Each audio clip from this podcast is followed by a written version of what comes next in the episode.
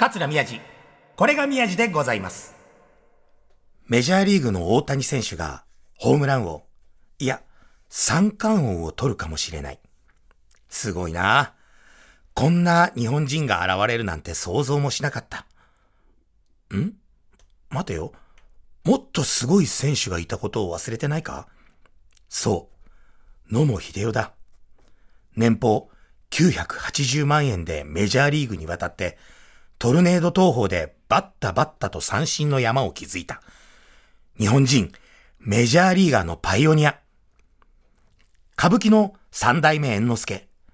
落語の古今亭新章など、どんな世界にもパイオニアがいたから、その世界の歴史が紡がれてきた。僕も、そんな大きな足跡を残す落語家になれるかな。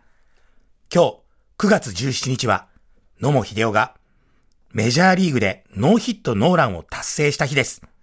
おはようございます。先発関東型落語家、桂宮治です。はい、よくわからない。またね、ありがとうございます。野茂秀夫、9月17日、メジャーリーグでノーヒットノーラン。すごいですね。トルネード投法みんな真似しましたもんね、あれね。僕もあの子供の頃、あの軟式ですけど野球やってましたけど、あの投げ方真似しましたけど、ストライク1個も入んなかったからね。うん。もうあのトルネードをやることによって、すべてがフォアボールになるっていう。本当にあの投げ方は正しかったのかね、わかんないけど。でも本当すごいですよね。え、でも年俸980万でメジャーリーグ行って、すごいですよね。まあ契約金は多分違ったんだろうけどね、多かったんだろうけど、いや、だからすごいよね。でもそうやって野茂さんがいてくれて、どんどん日本人が向こうに行くことになって、後から行った人の方が、大した成績残してなくても稼げるようになるっていうね。だから野茂さんに、野茂秀夫さんに、お金渡した方がいいよね、多分後から行った人はね。すいません、野茂さんのおかげでなんか行けるようになっちゃったんで、あの、すいません、年俸のあの1割ぐらいの、つって。いや、それぐらいの優しさだないとね、だってもう本当にもううわーってこう何？獣道みたいだったところをこう耕して耕して人が通れるようにしたわけでしょ？それはやっぱりさ、野茂さんにね、野茂さんにお金をなんか、あげる方法がわかんない。メジャーリーガーの方いたら、一回、あの、私の方の会社を通していただいて、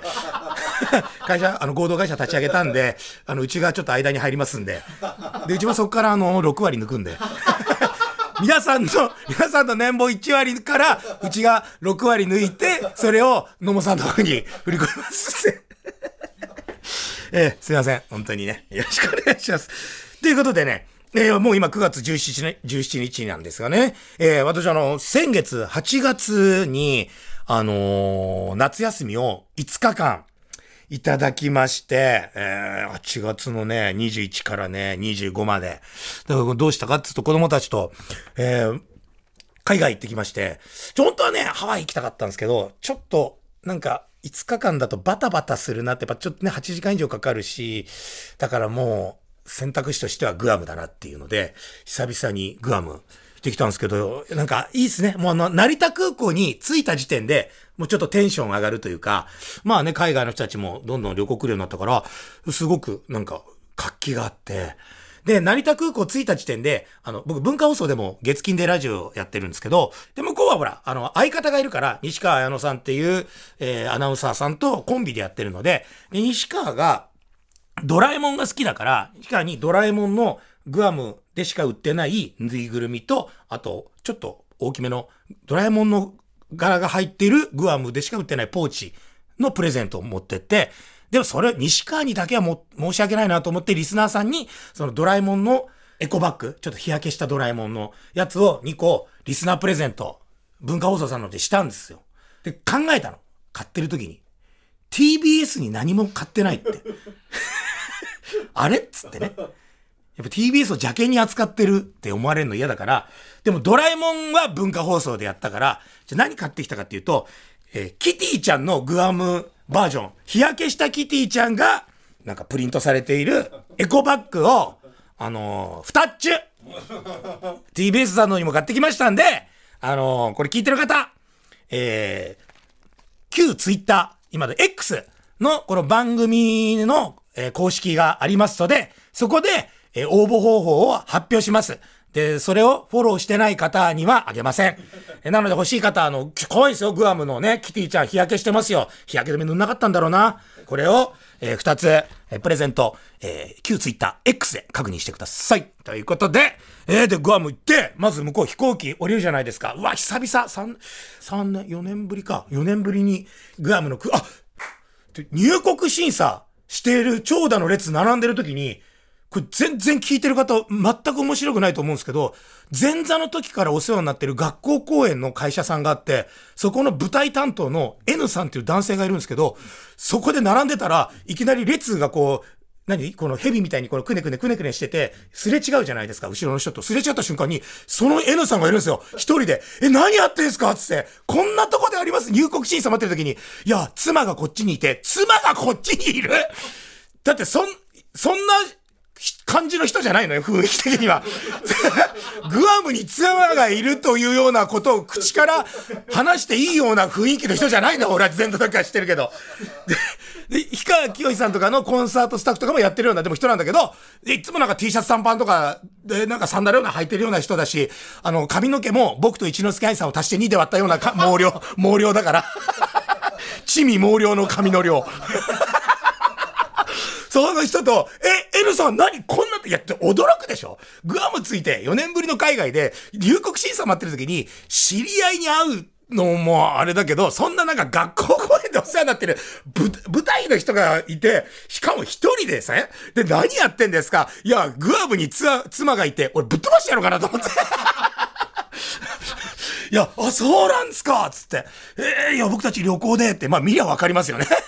まあ、そんなの置いといて。で、一応入国審査無事に積んで、えー、車、JTB さんに頼んで、まあ、家族だけの車をご用意していただいて、その家族、俺ちょっと、後で、これちょっと、あの、聞いてる方にはあれなんですけど、あの、普通のね、あの、こっちで言うアルファ、アルファードみたいな、なんか9人乗りぐらいのイメージのやつをしてたんだけど、なんか向こうの車の手配がいろいろあったみたいで、あの、50人以上が乗れる大型バスが来て、嘘でしょつって。それに家族5人だけで乗るっていう。もう、おい、JTB 何やらかしとんねんと思って。もう何超 VIP 待遇ですよ。もう一人10席以上使えるって。で、あの、運転手さんと日本語通じる向こうのガイドさんもついてくれて、ホテルまで連れてってくれて、で、ホテル入りました。で、じゃあちょっと、つって。まあ、まあ、まずもう、ハワイ、グアムと言ったら、まずこう、お水買ったりね、なんかお酒、なんか室内でね、部屋の中で飲むものとかお菓子とか、まず買うって言ったらもう、あの、ABC マート行くじゃないですか。これね、まあ、ね、海外、ね、あの、まあ、まだ行ったことない方も、もう ABC マート行っときゃいいんです、もう。向こう行ったら。あの、30歩歩くと1軒ずつぐらいありますから。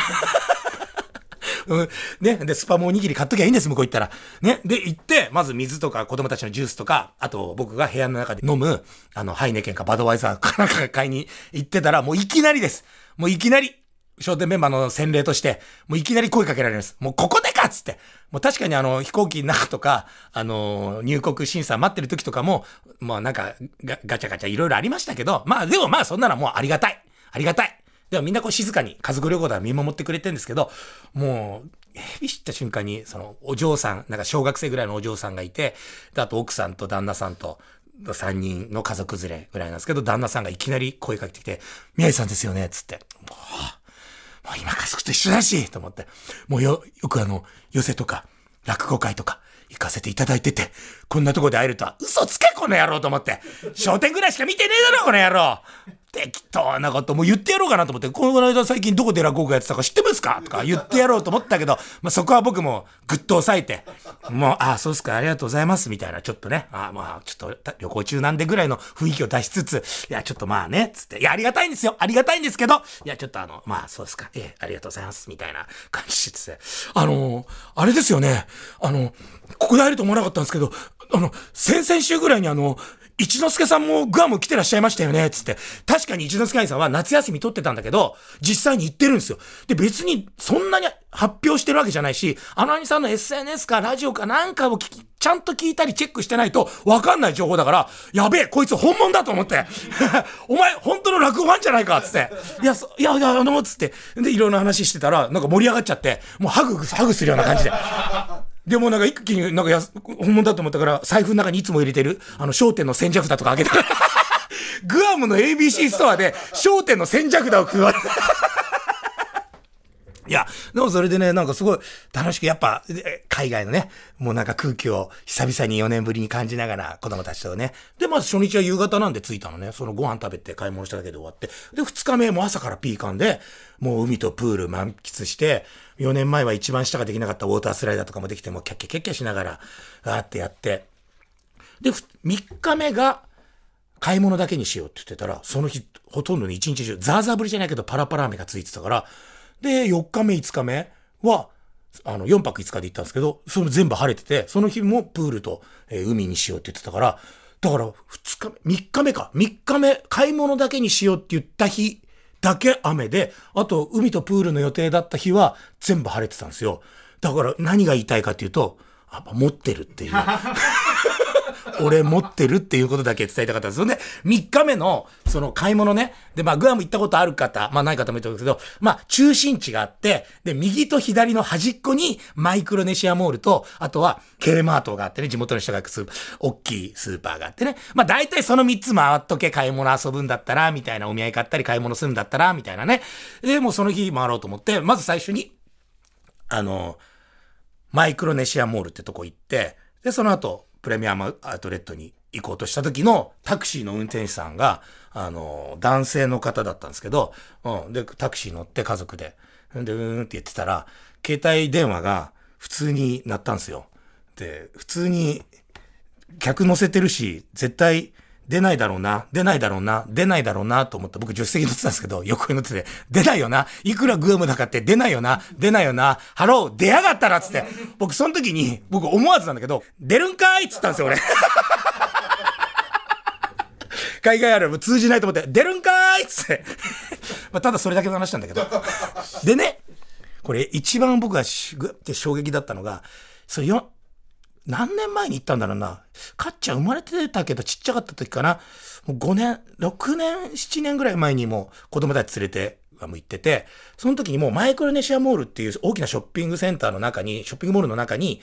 室内型のゲームセンターと遊園地がくっついたみたいな、なんかちょっと、なんか中途半端な遊び施設があって、そこ前も行ってて、で、今回も行ったら、小さかった時に子供たちが乗れなかった、なんか花屋敷的なあのー、ジェットコースターとかバイキングとかがあったあの船がブーンブーンって入れるやつ。ちょ、これ乗りたいって言うから、でもちょっと迷ったの。なんでかっていうと、あの、整備点検をちゃんとしてるのかっていう、まず不安がね、だってスタッフさん見るとカウンターの中で、ポロシャツにジーパン履いた、チャラチャラした3人ぐらいが、ジュース、コカ・コーラ飲みながらキャッキャ喋ってるだけで、誰もなんか、整備点検してるような空気じゃない。でもまあ乗りたいってし、まあ、まあ、まあ、バイキングぐらいだったらいいかな、船がブンブンってなるやつだったら。まあ行って、なんかチケット買え、買わなきゃダメってなんか書いてあったから、だから分かったっつってチケットで、なんかお金を払って、後で日本円に換算したんですけど、3人が、子供3人が、中学生、小学生、小学生が3人が、その数分間のバイキングに乗るだけの金額、日本円で約5000円ちょっと。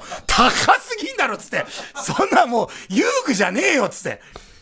もう花屋敷びっくりですよ、マジで。でももういいや、払っちゃったから、つって。で、その、まあ、小型のバイキングなんですけど、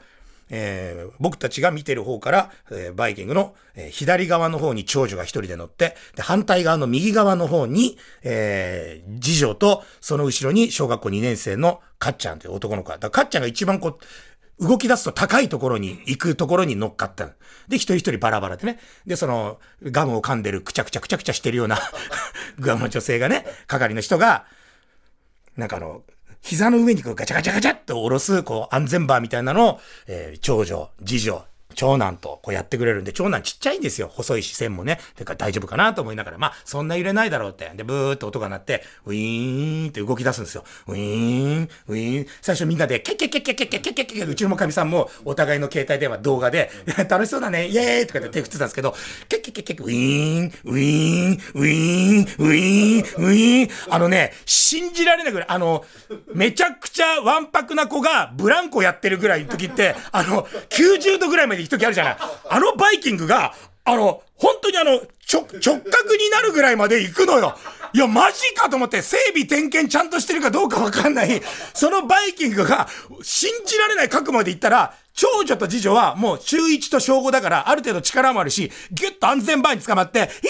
言ってんだけど、かっちゃん細いから、なんかちゃんとハマってんのかどうかわかんないけど、ウィーンって上行った時に、本気でもう顔面粗悪になりながら、ママパパ落ちる落ちる落ちる。俺、俺、死ぬと思って、うちの子供、グアムで死ぬと思って、もうカメラと撮りながら、ちょっと、どうする？あれ？っつって、どうする？っつって、でも一応落ちたとしたら落ちる瞬間撮っとかなきゃと思って一緒カメラ向けて。で、もうちょっと、反対側にいるんですよ、そのお姉さんたちからバイキングの僕たちがいて、僕とかみさんがいて、バイキングがあって、乗り物があって、その向こう側にその操作盤みたいなのがあって、そこに、あの、ピンク色のポロシャツを着た、だもう、行楽師匠みたいな。仕事しないでおなじみみたいな感じの、ね、担当の女性がいるの。で、そいつ見たの。もう、止めてくれんだろうと思って、だって必死にさ、小学校2年生がさ、死ぬ落ちるっつってるから、し、止めてくれるよなと思ったら、そいつ何やってたかって、それ見ながら、ヒヤヒヤヒヤヒヤヒヤヒヤって、手叩きながら爆笑してんですよ。お前ふざけんなと思って。でも、もう結構時間経ってたから、もうすぐたっちゃん終わるから、終わるから、かっちゃん終わるから、頑張ってっつって言ってたら、全然終わんないの。なんでかって言ったら、それなんかスタート、あの、日本みたいに時間が決まってるとか、もうそんなんじゃなくて、あの、そのピンクのポロシャツ着た、行楽師匠みたいな女性が、そいつの気分で時間決められるんですよ。だあいつがストップを押さない限り、うちのかっちゃんはずっと死の恐怖と戦わなきゃいけない。しかも、かみさんが反対側、反対側に行って、ストップストッププレイスもうなんか英語で、片言の英語で、止めてくれ止めてくれって言ってると、そいつが、またまたみたいな、いやいやいやいやいや、頼むから止めてくれっつって。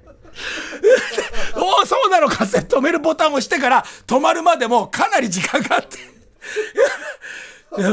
で、やっと止まって、降りてきて、うちの、かっちゃんに、大丈夫だったかって言ったら、楽しかったっつって、楽しいかいっつって。いや、本当にあの、子供が死にそうになる瞬間ってね、本当になんか、初めて見た、マジでね。もうちょっと、一曲行きましょうか。ね、疲れちゃった。うん。でもあの、向こう行ったら、ほら、当たり前だけど、まあ、グアムある程度日本語通じますけど、まあ、あんまりそんなに日本語も通じないところのが多くて。でもまあまあ片言で喋ったりするんですけど、その唯一の日本語聞きたいなっていう時って、テレビで NHK の放送とかは全世界どこでもやってんじゃないですか。そしたらなんかグアムその時受信状況が悪いみたいで、全部のエリアで、あの NHK 受信できないから、聞けなかったんですよ。日本語聞きたいとか、なんか何も部屋の中静かになっちゃうから、英語かけたってもね、なんかあれだから、子供たちに、な、どうしようかっつって。なんか TikTok とかよく見てるから、なんか、自分の入ってる音楽のサブスクで、日本ので流行ってる TikTok 曲集みたいなのがあったから、それずっと向こうでかけてて、歌ったり踊ったりしながらやってたんですけど、だから娘たちとの思い出の曲を今からグアムでのハニーワークス姉さんたちで、可愛くてごめん。ハニーワークス姉さんたちで、可愛くてごめんでした。ね、うちの娘たちも可愛くてごめんね、本当にもう可愛い。LINE グループ作っちゃったの、長女とかみさんと。桂宮治。これが宮治でございます。これが宮治の宣伝マンさあ、今日はサントリーよりグルコサミンを無料でお試しできるキャンペーンのお知らせです。最近歩くことが減ったからですかね。いざ歩くぞってなった時、最初の一歩目に膝に違和感を持つ方いらっしゃるみたいなんですね。今日はそんな方にぜひ聞いていただきたいおすすめの情報があるので、最後までよく聞いてください。有坂さんお願いします。はいよろしくお願いします、はい、あの膝に違和感を感じるというのは、うん、よくあのエスカレーターから降りる一歩目に膝がうっとなったり、はいはいはいはい、はい、あとねあの椅子から立ち上がる時の一歩目にねピリッときたりするんですよ、はい、それからよく皆さんが言うのは車から降りる時もその一歩目にカクッとなっちゃうというね、うんうんうん、やっぱね一歩目の違和感があるという方が非常に多いですね。なんか突然急に来るっていうの嫌ですよね。そうなんです。その都度動きがこうピタッと止まっちゃったりとかね、膝のお悩みがあると億劫になっちゃいますね。そうなんですよ。でもね、そんな一歩目の違和感を持つ皆さんはついつい放置してるんですよ。あの仕方がないとか大丈夫だろうとかいうことでそのままにしていらっしゃる方が多いんですけども、うん、ぜひぜひ皆さんおすすめのものがあるんです。はい、というのは。はつらつとした歩みに大切な軟骨成分を補えるサントリーのサプリメント。グルコサミンアクティブなんです。あのこちら特報ではございません。機能性表示食品です。はあ機能性表示食品はい。えどういったものなんですか？これはね、うん、あの実はおよそ20年足の健康を研究し続けてきたサントリーが見つけたのは軟骨をケアする成分グルコサミンにコンドロイチンといたわり成分ケルセチンプラスという独自の組み合わせだったんですこのサントリー独自の3つの成分の組み合わせがなんと移動時の膝関節の悩みを改善するということが報告されてるんです。えそうなんですね。でね、宮地さん、ここからが重要なんです。はい、あのおかげさまで、サントリーはグルコサミン市場14年間連続売上ナンバーワン。うわすごい。14年連続売上ナンバーワンってすごいでしょ？で累計出荷本数の方はなんと3000万本を突破しました。おめでとうございます。ありがとうございます。つまり一番選ばれているんですよ。だからサントリーのグルコサミンを体感されてる方がたくさんいらっしゃるってことですよね、そうです。そこで、はい、今宮地さんのラジオを聴きの皆さんにもぜひサントリーの機能性表示食品グルコサミンアクティブを試していただきたいはいぜひぜひ。ということで今日は抽選で500人におよそ1か月分税込み4860円相当のお品を無料で無料でお届けします。やりすぎですよ サントリーさん。もう本当すごいことですよね。でなんと送料もサントリーが負担いたします ただし初めての方1世帯様1回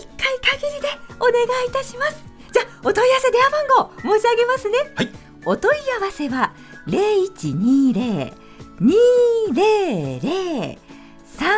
300 0120 200 300 0120 200 300サントリーまでこれはチャンスですよ。はい元気に体を動かすためにも膝関節は普段からしっかりケアしたいですよね、うん、さあお問い合わせは0120-200-300 0120-200-300サントリーまで。さあこの機会にグルコサミンアクティブぜひお試しください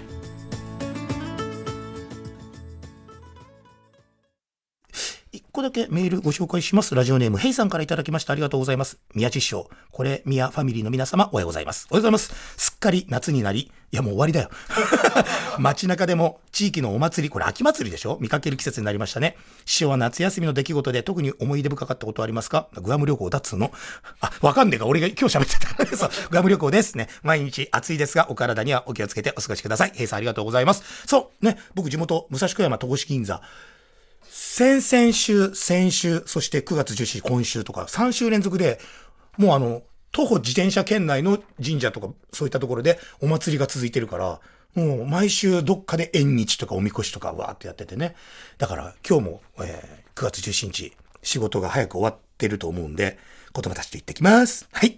皆さんも楽しんでください。ということで、番組ではあなたからのメッセージをお待ちしております。アドレスは、みやじ905アットマーク tbs.co.jp miyaji905 アットマーク tbs.co.jp です。家庭のこと、夫婦のこと、仕事のこと、どんなことでも結構です。愚痴とかね、何でも、またこんなテーマを話してほしいとか、何でも結構なんで、メッセージ、メールお待ちしております。番組でメッセージを紹介させていただいた方には、みやじの魔除けステッカーを差し上げますので、住所をお忘れなく。